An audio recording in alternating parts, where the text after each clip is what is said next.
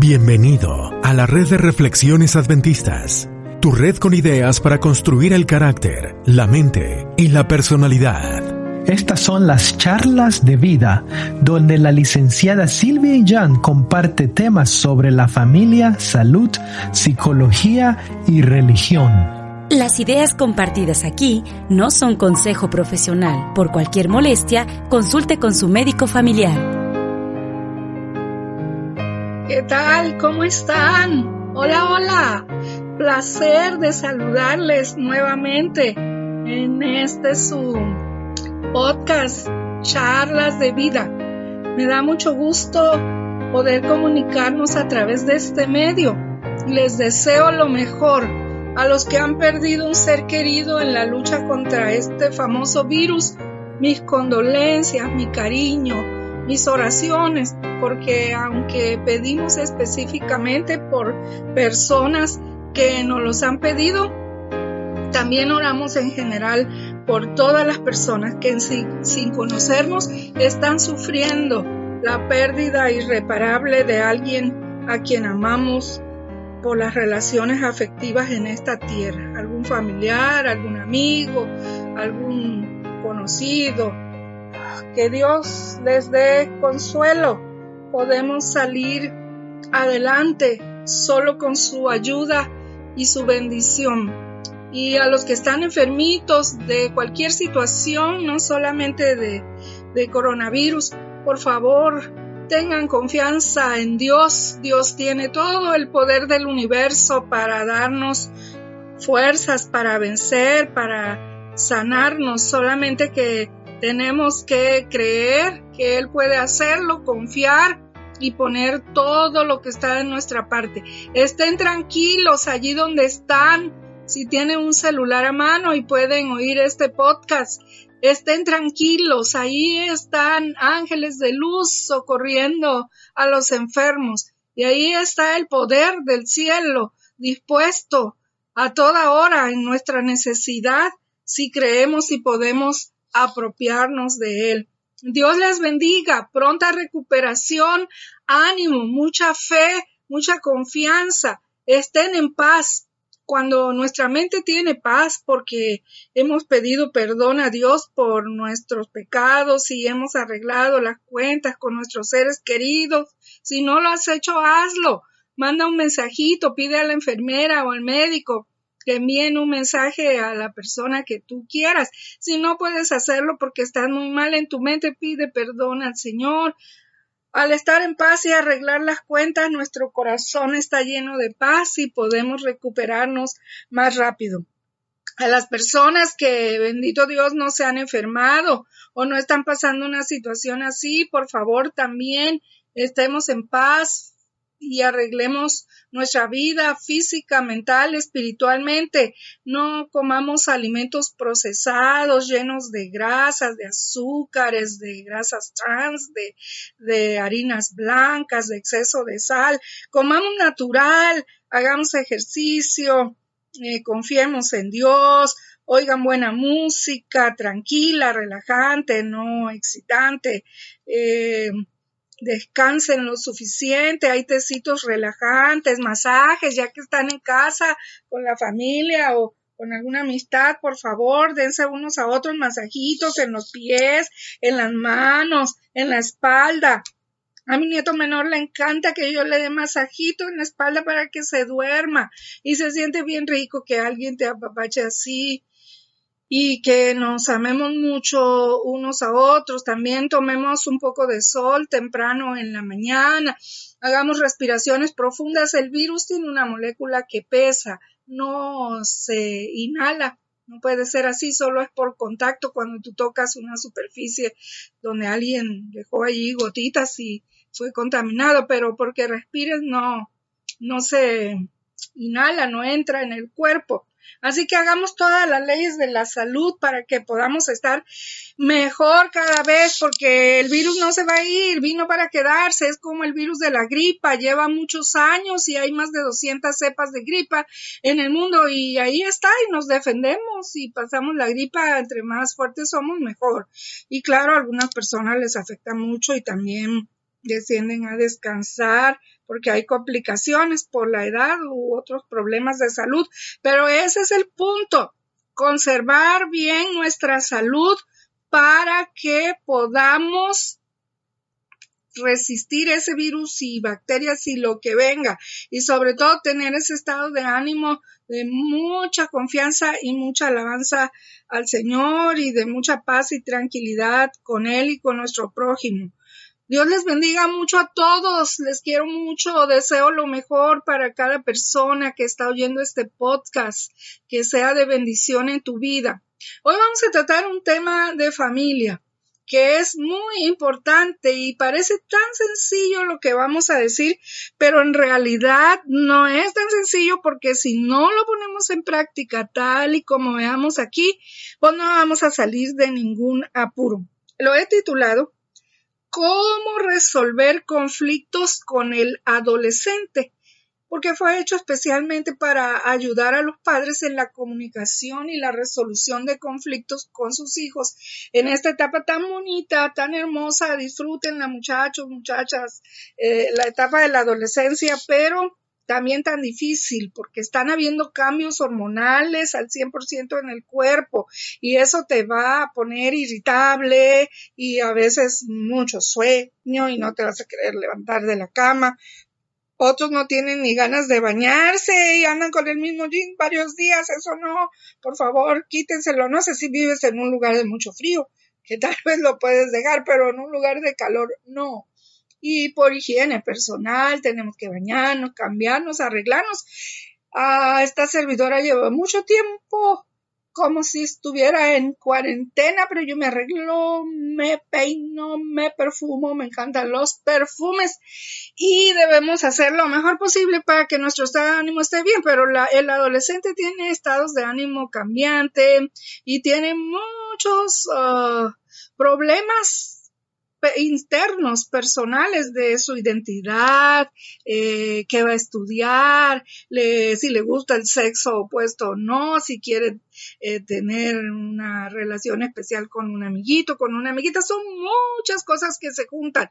Y aparte el papá, la mamá o el abuelo la abuela diciendo, estudia, estudia, estudia, quiero buenas calificaciones y broncas con aceptación, que me acepte mi grupo, mi pandilla, donde ando. No hablo de pandillas malas grupito de adolescentes. Son muchas cosas que están rugiendo ahí en la cabecita. Por eso yo quise hablar de adolescente, pero quiero decirles que las reglas se aplican, las que vamos a ver, a cualquier tipo de relación, con el esposo, con la esposa, con la suegra, con el suegro, con el familiar político, con el amigo. Es cómo resolver conflictos entre dos personas.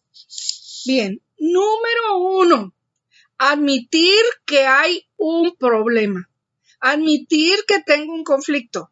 Probablemente no yo, a lo mejor yo digo, pero si yo me siento bien, yo no, yo no siento nada en ese tema, pero la otra persona sí. Y como estamos hablando de una relación interpersonal, ya hay un problema. ¿Por qué? Porque somos dos personas. Y si mi esposo se queja de algo, hay un problema. Y si la esposa se queja de algo, hay un problema. Y si el hijo no está obedeciendo, no está llegando a tiempo, está usando drogas, está portándose mal, anda mal en la escuela, está muy inquieto, etcétera, etcétera, hay un problema. O al revés, a lo mejor el hijo es tranquilo, apacible y la mamá y el papá quieren motivarlo a que sea más activo, más dinámico o, o por sus propios problemas muchas parejas están siempre molestas y o exigen demasiado de los hijos o son muy light y no exigen nada y que cada quien haga lo que quiera. O a veces no son esos los problemas, pueden ser problemas de salud y que no se han dado cuenta, pueden ser problemas de malas amistades, puede ser problema del famoso bullying. Siempre hay un problema y hay que reconocerlo para resolver un conflicto, para resolver algo que nos molesta. No importa si el problema no lo tengo yo, si la otra persona lo tiene y es mi familiar, mi hijo, mi hija, mi esposo, mi esposa, mi amigo, mi amiga, mi confidente, mi vecino, entonces hay un problema. Si hay un problema porque ahí se estacionaron en, el lugar que era mío, hay un conflicto. El que se estacionó dirá, yo no lo tengo, me puse un rato ahí, pero al que le pusieron el auto ahí está sintiendo que tiene un problema. Entonces, número uno, admitamos que hay un problema. de cualquiera de las partes, pero hay un conflicto. Número dos, identificar quién tiene la necesidad, quién es el que se está quejando de aquello, quién es el que se siente más afectado, o sea, cuál es el reclamo, qué es lo que no se está haciendo bien qué desea nuestro hijo, nuestro esposo, nuestro vecino, nuestro compañero, nuestro amigo, qué deseamos nosotros. O sea, identificar bien cuál es esa necesidad, cuál es el punto que me está ocasionando problemas y quién es el que está afectado con esto. A lo mejor son los dos y dice, sí, sí tenemos un problema yo lo identifico perfectamente bien. Si no hacemos esto, porque parece, pues, ¿para qué dice eso? Si hay un problema ya se sabe. No, porque a veces le damos palos al aire y no sabemos ni contra qué estamos luchando ni qué es lo que vamos a resolver. Esto pasa mucho con el sexo masculino, porque los esposos así como que ni en cuenta se dan, eh, estás enojada, no pero ¿por qué estás así? ¿Verdad que no estás molesta? No, no estoy molesta, pero sí estamos molestas y entonces es típico femenino que no digamos lo que sentimos, como hablamos ya de las reglas de una buena comunicación. Y ahí dice, exprese lo que, lo que siente, dígalo, no se quede callado porque es como un volcán que va juntando adentro la lava, el magma y explota y hace erupción. ¿Para qué esperar a eso? Hay que arreglar las cosas con calma, cuando empieza el problema, páralo, dialoga, empieza, porque si no, se va a hacer más grande. Entonces, admitir que tenemos un conflicto número uno, identificar quién tiene la necesidad o cuál es ese conflicto. Número tres, comunicarse. Ya en el podcast pasado vimos las 15 reglas básicas de una buena comunicación. Entonces debemos aplicarla lo mejor que podamos, eh, una u otra. No se espera que vamos a hacer todo, ojalá podamos hacerlo todo, sería excelente. Dialogar sobre el asunto siguiendo estas reglas básicas. Pueden consultar el otro podcast por ahí también eh, hay un video que habla de estas reglas y ah, entonces ponerlas en práctica para comunicarnos y resolver el problema. Eso nos lleva a la regla número cuatro, sugerir soluciones o alternativas. Lo mejor es ponerlas por escrito y recordarlas constantemente hasta que el cambio se haya efectuado. Yo pongo mis puntos de vista, tú pones los tuyos, llegamos a un acuerdo, qué vamos a hacer para resolver ese conflicto.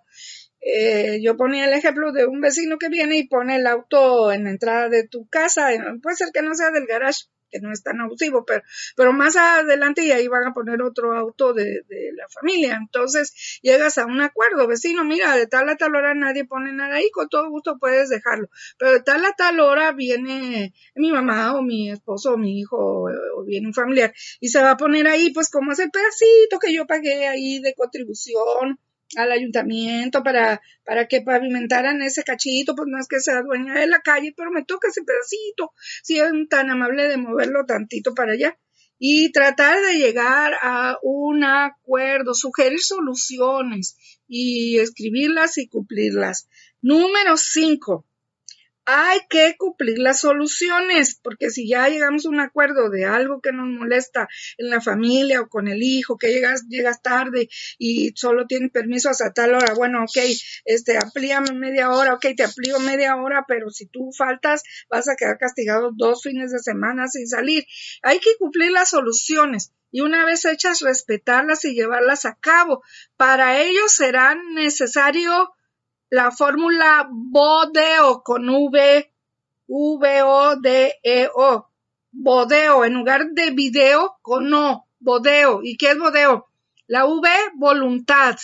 La, eh, la O también, voluntad. La D, decisión.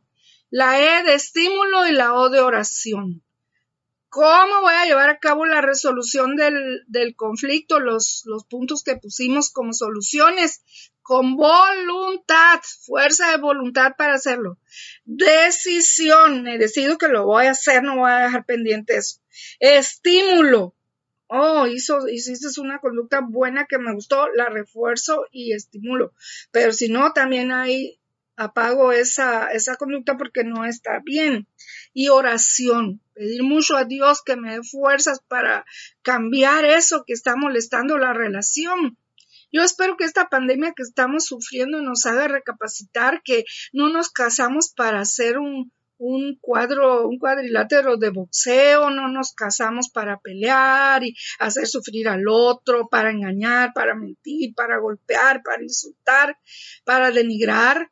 Nos casamos para amarnos, tratarnos bien, estar muy, no quiero decir ser felices porque la felicidad también depende de uno, pero nos casamos para estar contentos, muy contentos en familia, para crear una familia feliz, para disfrutar juntos la vida, para hacer el apoyo el uno del otro, para meter el hombro cuando se necesita, para hacer la ayuda idónea, para complementarnos, para apoyarnos mutuamente y de la mano caminar esa jornada que decidimos por amor y voluntad propia seguir. Igualmente los hijos, ellos no pidieron venir al mundo, es cierto, pero ya están ahí, tienen que disfrutar lo mejor posible y realizarse en la vida y para eso cuentan con la ayuda de sus padres, pero debe haber respeto, obediencia, comunicación, diálogo y mucho amor. Igual padres, si tuvimos eh, a los hijos responsablemente, tenemos que crearlos y brindarles todo lo necesario para que ellos salgan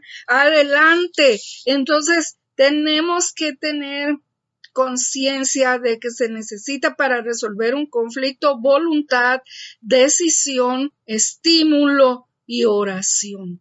Pedirle a Dios que nos ayude a solucionar bien las cosas. Jamás podrán resolverse los problemas a base de gritos o de portazos. Siempre será necesaria la buena comunicación, o sea, pacíficamente razonar, encontrar soluciones, eh, ver qué es lo que tú deseas, lo que yo deseo, cómo lo vamos a llevar a cabo, anotarlo, yo decía, y entonces ya se puede analizar. Ay, el punto número uno tuyo es el 5 que yo dije, pero con esta modificación, no, eso vamos a hacer porque eso funciona y adelante. Y todos los que están involucrados en el conflicto tienen voz y voto y tienen derecho a dar su opinión para que una vez que se tome el acuerdo y la resolución se lleve a cabo. Pero resolver las cosas a grito, portazos, no. Siempre será necesaria la buena comunicación pacíficamente razonar y encontrar soluciones. Es normal que hayan conflictos porque no,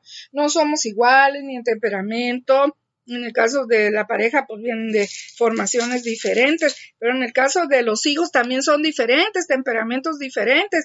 Las reglas deben ser las mismas en la casa, pero los métodos de disciplina tendrán que variar de acuerdo a, la manera de ser del hijo, o sea, a su temperamento. No es lo mismo educar a, un muchachito colérico o a una niña flemática, tímida, tranquila y apacible, que es un muchachito enojón y sanguíneo, o a un melancólico que le da por llorar y se deprime. Aguas, los melancólicos son los que muchas veces son llevados a la droga porque hay mucha tristeza y no pasan fácilmente las emociones todos estamos expuestos a eso, o sea, cualquier temperamento, pero especialmente los más ah, depresivos. Eh, tenemos que encontrar soluciones, razonar y encontrarlas. No es cierto que esto hacemos en nuestro trabajo o en nuestro estudio cuando tenemos problemas con un maestro o vamos a estudiar o queremos preguntar algo. ¿Por qué no lo hacemos en nuestras relaciones familiares? Guardarnos las cosas no soluciona nada.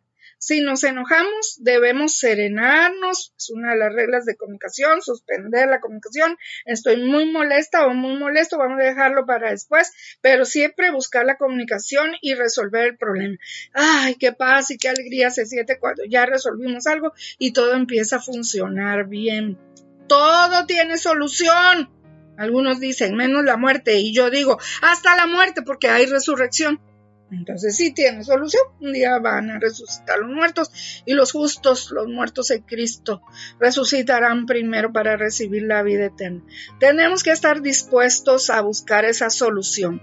Cada problema es un reto de oración, de comunicación vertical con Dios y de comunicación horizontal con el prójimo. Ojalá que recordemos las reglitas para resolver un conflicto que podamos ponerlas en práctica. Repito, cómo resolver conflictos con el adolescente o con la persona que esté afectada, como el esposo, la esposa o cualquier familiar político, amigo, conocido. Número uno, admitir que hay un conflicto. Número dos, identificar quién tiene la necesidad y cuál es esa. Número tres, comunicarse siguiendo las reglas de la buena comunicación. Número cuatro, sugerir soluciones alternativas. Número cinco, esas soluciones con la fórmula BODE o con voluntad. ¿Qué más? decisión, estímulo y oración. Fue un placer haber estado con ustedes estos minutos. Agradezco mucho su atención. Nos vemos en el próximo podcast. Recuerden que son cada semana, los domingos. Allí pueden buscarlos en Facebook, en Spotify, en YouTube. Si entran allí a la página de Facebook de Maranata, sí, allí podrán encontrar eh, las ligas. Eh, muchas gracias por su atención. Dios les bendiga. Que podamos seguir adelante con su ayuda. Se despide de ustedes su amiga Silvia y Jan. Hasta la próxima. Recuerda conectar con nosotros. Búscanos en Facebook, Instagram, en Twitter como Adventist Reflections Network. Comparte el episodio.